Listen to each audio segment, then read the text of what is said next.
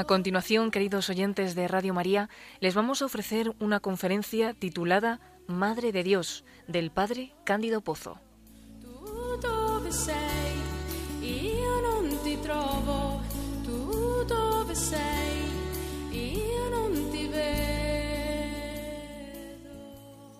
Hemos recorrido ya un largo camino. En una primera lección estudiábamos por qué la teología se ocupa de María. En segundo lugar, hemos analizado las dificultades ecuménicas que en un diálogo con los protestantes representa la figura de María. Ulteriormente, en dos lecciones sucesivas, hemos analizado la doctrina del Antiguo Testamento sobre la Santísima Virgen, los textos que en el Antiguo Testamento nos hablan de ella, y la figura que resulta igualmente de los textos del Nuevo Testamento que hablan de la Santísima Virgen. Ha llegado el momento de estudiar los dogmas marianos. Aquellos dogmas en que la Iglesia ha condensado su fe en torno a María Santísima. Y esos dogmas eh, suelen enumerarse como cuatro. La maternidad divina de María, es decir, María es Madre de Dios, su virginidad perpetua, su inmaculada concepción, su asunción en cuerpo y alma a los cielos. Personalmente opino que no deberían enumerarse solamente cuatro dogmas. Debería añadirse a esta lista de cuatro un dogma ulterior, porque pienso que pertenece a la fe de la Iglesia Católica, desde los mismos orígenes de la Iglesia, la persuasión de que María colaboró con Cristo en la obra salvadora. Es lo que la Iglesia primitiva expresaba hablando de María como la nueva Eva, asociado al nuevo Adán que es Cristo. Por eso, aparte de las cuatro lecciones que dedicaremos a estudiar cada uno de los cuatro dogmas que normalmente se enumeran, añadiremos una ulterior sobre María, nueva Eva. Al final, estudiaremos los fundamentos bíblicos del culto debido a María. Esto supuesto, comencemos por el primero de los dogmas marianos. María es la Madre de Dios. Ya en el siglo IV era habitual no solo llamar a María Madre de Dios, Theotokos en griego, sino que el título había pasado incluso a las oraciones. La más antigua oración mariana que se conoce, la cual, según los estudios más recientes, probablemente se remonta al siglo III, contiene la invocación de María como Madre de Dios. Es la plegaria que conocemos con el título latino de Subtum Presidium. En su formulación más antigua, tal como fue descubierta en Egipto en un papiro, dice así, Bajo tu misericordia nos refugiamos, oh Madre de Dios. No desprecies nuestras súplicas en la necesidad, sino líbranos del peligro sola pura, sola bendita. Esta oración antiquísima sigue siendo hoy utilizada por la liturgia y sigue siendo eh, rezada a través de los siglos hasta nuestros días. Eh, por lo demás, veremos que el título de Madre de Dios no era una invención arbitraria, sino que era fruto de las afirmaciones de fe más fundamentales sobre lo que es la encarnación del Verbo, la encarnación de la segunda persona de la Santísima Trinidad. En todo caso, en el siglo V hubo una grave controversia en torno a este título que tan eh, sencillamente se utilizaba en las plegarias, y esa controversia fue la ocasión para que la Iglesia definiera el título de María, Madre de Dios, definiera su privilegio de la divina maternidad y de esa manera explicara con toda exactitud en qué sentido debía entenderse el título. Desde el año 428 encontramos como patriarca de Constantinopla, ciudad a la que entonces se suele llamar con el título de Nueva Roma, a Nestorio. El 23 de diciembre de ese mismo año predicaba en su presencia en la catedral el famoso orador y después sucesor suyo en el patriarcado, Proclo.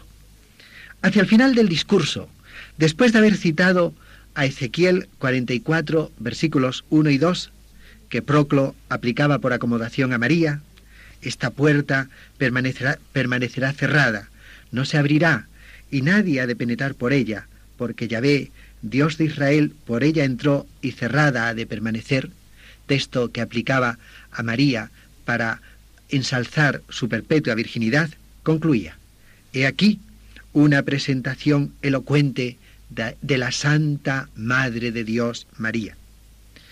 El patriarca Nestorio consideró intolerable la frase que acabo de citar. Consideró intolerable que se aplicara a María el título de Madre de Dios. Por ello, apenas Proclo había concluido su sermón, subió él mismo al púlpito para rechazar el título de Madre de Dios y explicar su propia concepción del misterio de la encarnación. Sus ideas pueden resumirse en estos términos. María solo ha engendrado el templo, es decir, la naturaleza humana en que Dios habitó, pero Dios, el Verbo de Dios, la segunda persona de la Santísima Trinidad que habitó en ese templo, no ha podido ser engendrada por María. Como se ve, eh, su argumentación, a primera vista, parece enormemente contundente. ¿Cómo va a haber sido engendrado por María Dios mismo? Iba a tener principio en ella, aquel que es el que carece de todo principio. Por eso Nestorio insistía en que a María se le puede llamar Madre de Cristo, pero no Madre de Dios, porque Dios existe antes de que María engendre, existe antes de que María sea madre. Es muy característico de la mentalidad de Nestorio el sermón de un sacerdote, amigo suyo, llamado Atanasio, que era acérrimo defensor de la doctrina del patriarca. Atanasio decía, Nadie llame a María Madre de Dios. Ella era meramente mujer, pero Dios no puede nacer de una mujer. Pero volvamos a los incidentes del 23 de diciembre del año 428. Ante las palabras de Nestorio contra Proclo, eh, se produjo un estupor en el pueblo que estaba acostumbrado al título, incluso a emplearlo en sus oraciones. Se oyeron voces contestatarias dentro de la Catedral de Santa Sofía. Un seglar, conocido abogado de Constantinopla, Eusebio, gritó de modo fuertemente perceptible, El Verbo Eterno, por segunda vez, nació en el cuerpo y de la Virgen. Más ruidosas y más multitudinarias fueron las protestas que suscitó el sermón del sacerdote Atanasio, al que acabo de referirme, y que provocaron eh, protestas de una enorme acritud. Eusebio, el abogado del incidente de la Basílica de Santa Sofía, publicó un manifiesto contra Nestorio llamándole hereje, como Pablo de Samosata lo había sido un siglo y medio antes. El rechazo popular se hizo cada vez más completo y se traducía en que los templos comenzaron a vaciarse, en cuanto que se los consideraba en conexión y dependencia del patriarca Nestorio. Los fieles acuñaron uno de esos eslogans que terminan repitiéndose por doquier. Tenemos un emperador, pero no tenemos un obispo. Pero el fenómeno de la repulsa instintiva de los fieles no era el único elemento inquietante. En ambientes teológicamente cultivados, la posición de Nestorio produjo perplejidad ante las consecuencias de la negación de que el uso del título de Madre de Dios fuera legítimo. Sin entrar en detalles excesivamente técnicos, la escuela de Alejandría, que era una escuela distinta de la escuela de Antioquía de la que procedía Nestorio, tomó posición claramente contra él. Pero antes de explicar estas oposiciones de la escuela de Alejandría, de la que se va, de la que se va a hacer portavoz San, Cirilo de Alejandría, el gran eh, paladín del título de María, Madre de Dios, vale la pena señalar el equívoco de la argumentación de Nestorio. la acción generativa de los padres se termina en la persona. Así, por ejemplo, nuestros padres no producen nuestra alma, que es espiritual e inmortal, solo producen nuestro cuerpo.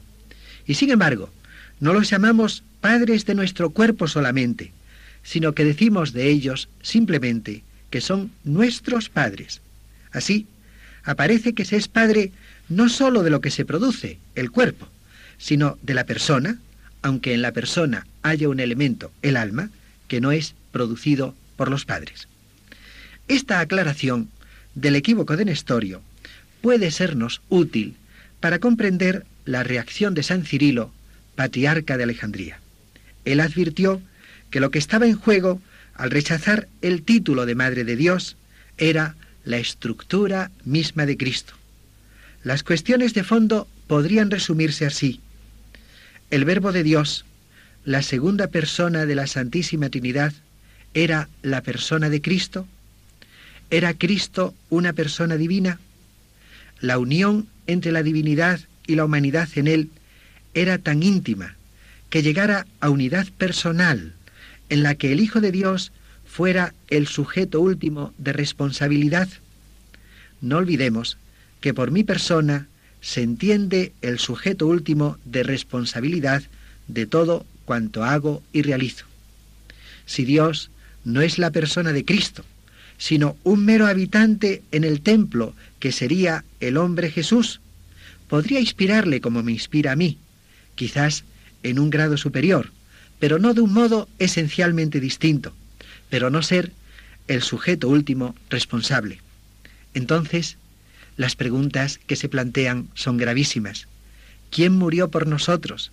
¿Dios hecho hombre o un hombre Jesús inspirado por Dios que habitaba en él como en un templo? No se olvide que solo un Dios hecho hombre que muere por nosotros da a su muerte un valor infinito. Solo siendo Jesús Dios hecho hombre puede salvarnos con su muerte.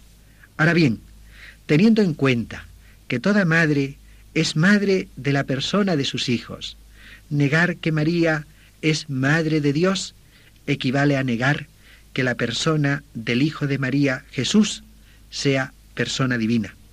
No se trata de que María pueda dar el ser a Dios, lo cual sería absurdo desde todo punto de vista, sino de que la única persona del Hijo, cuyo cuerpo se formó en su seno, es Dios.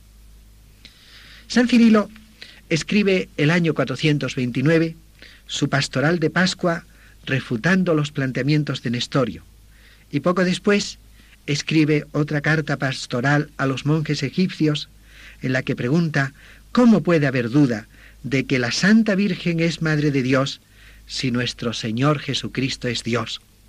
Con ello queda claramente centrado el problema. La cuestión fundamental es la persona de Jesús. ¿Es esa persona una persona humana o es la persona del Verbo eterno de Dios?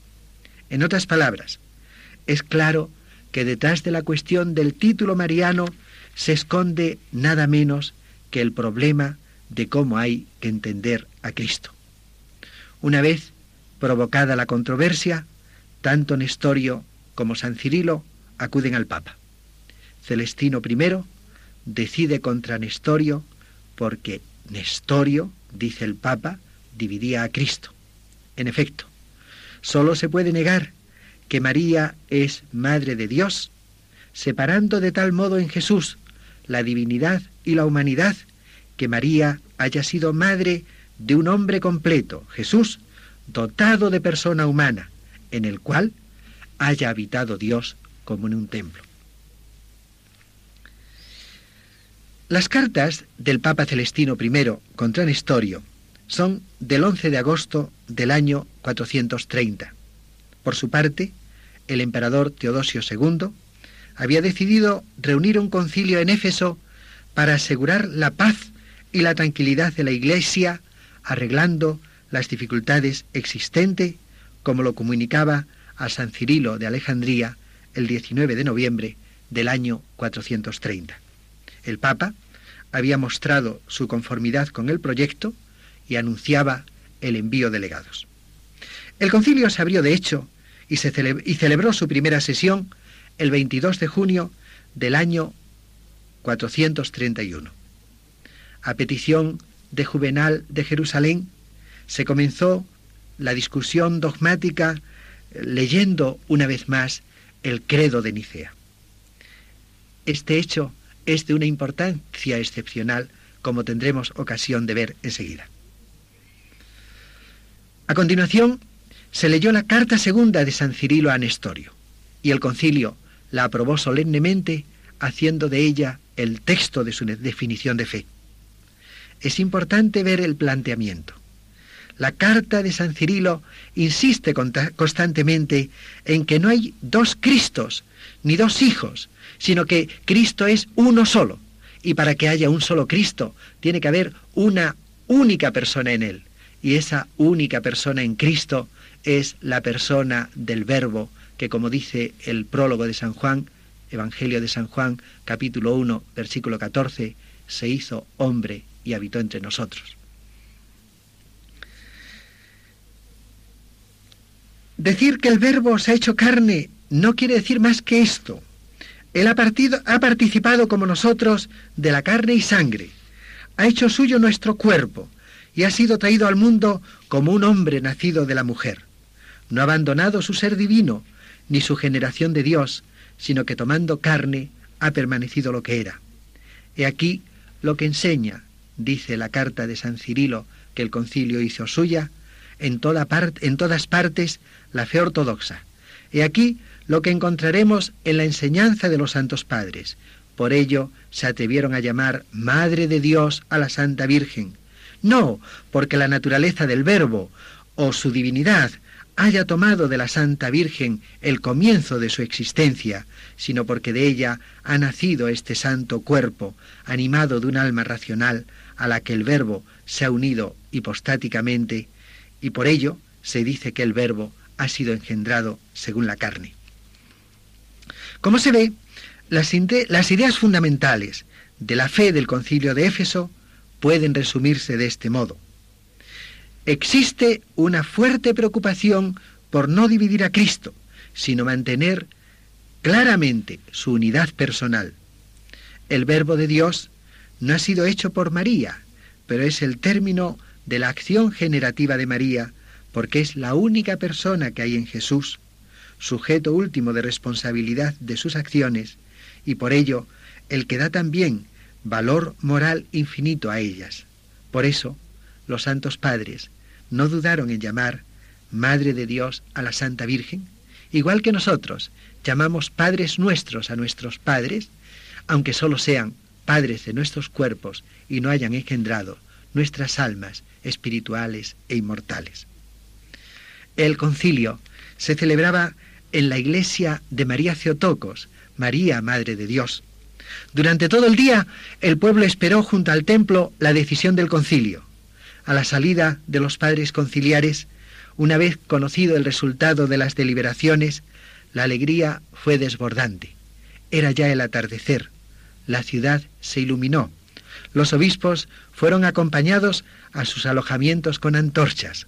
Algunas mujeres marchaban delante de los obispos llevando también incensarios para aromatizar el paso. San Cirilo de Alejandría describe a su clero y a sus fieles en una carta todo el entusiasmo popular de aquella tarde memorable. No es difícil imaginar lo que había sucedido. Se estaba cumpliendo una vez más y en el futuro se iba a cumplir tantas veces la profecía que María había hecho en el Magnificat. Lucas capítulo 1 versículo 48. He aquí que desde ahora me llamarán bienaventurada todas las generaciones.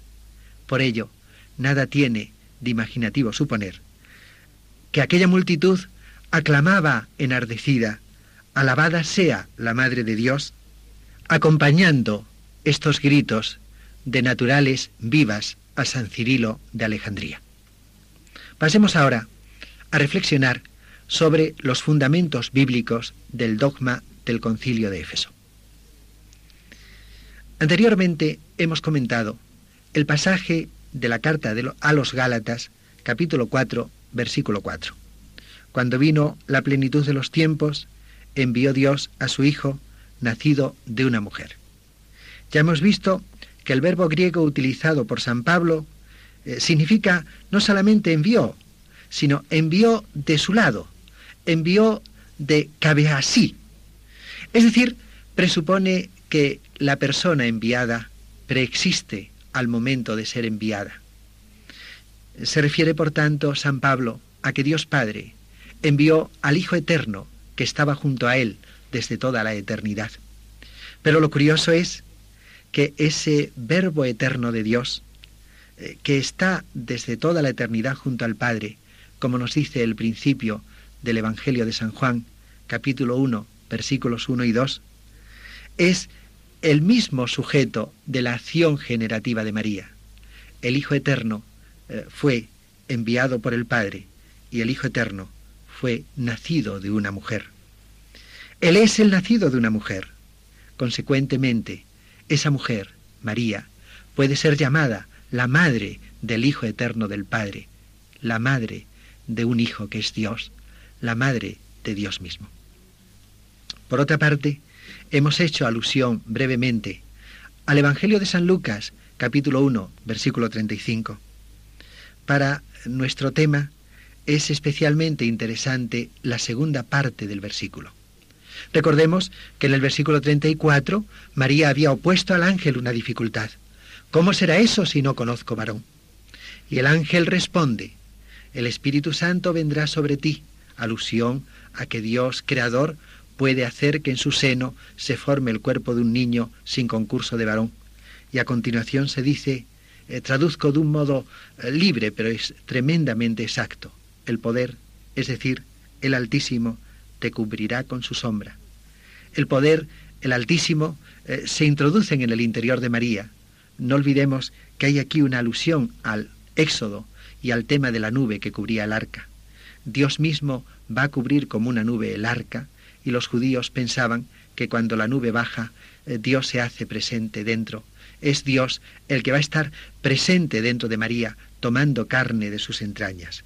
Por eso, continúa el versículo, lo que nacerá de ti será llamado Santo Hijo de Dios, porque Dios mismo va a estar en tu seno, lo que nazca, lo que salga de tu interior, será Hijo de Dios en el estricto sentido teológico de la segunda persona de la Santísima Trinidad.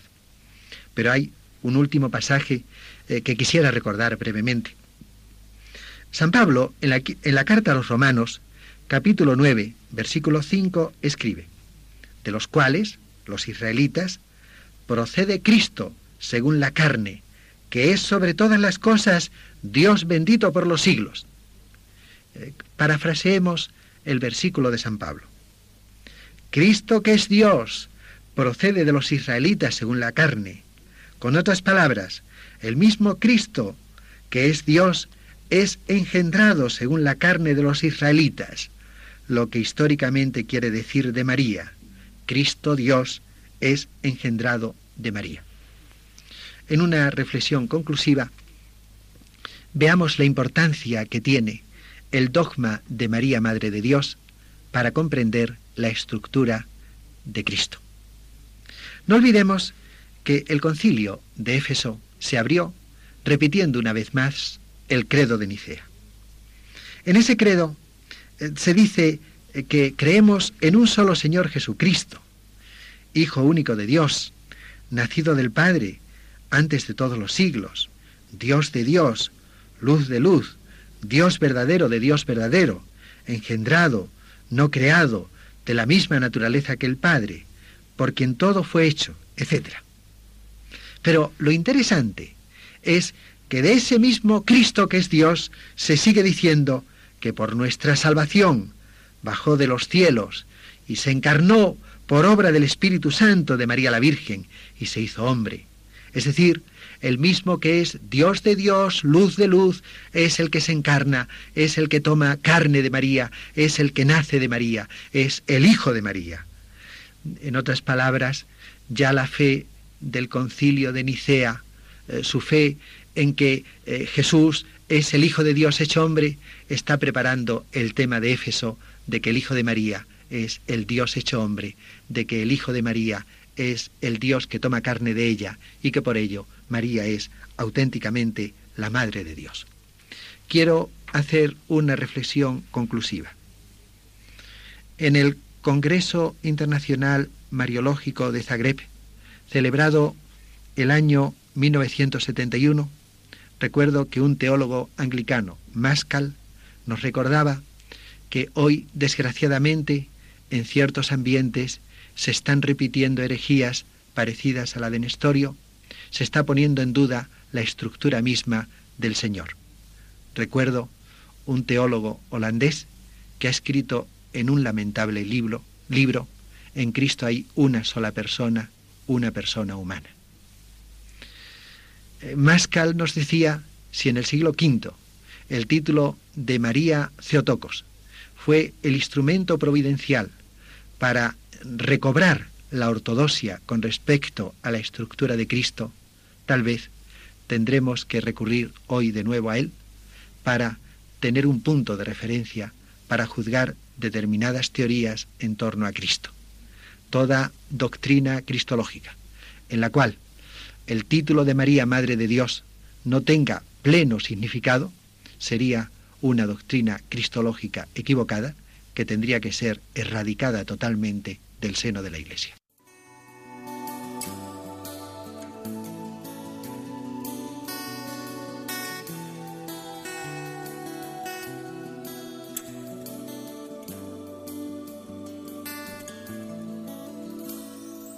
Les hemos ofrecido en Radio María una conferencia del Padre Cándido Pozo titulada Madre de Dios.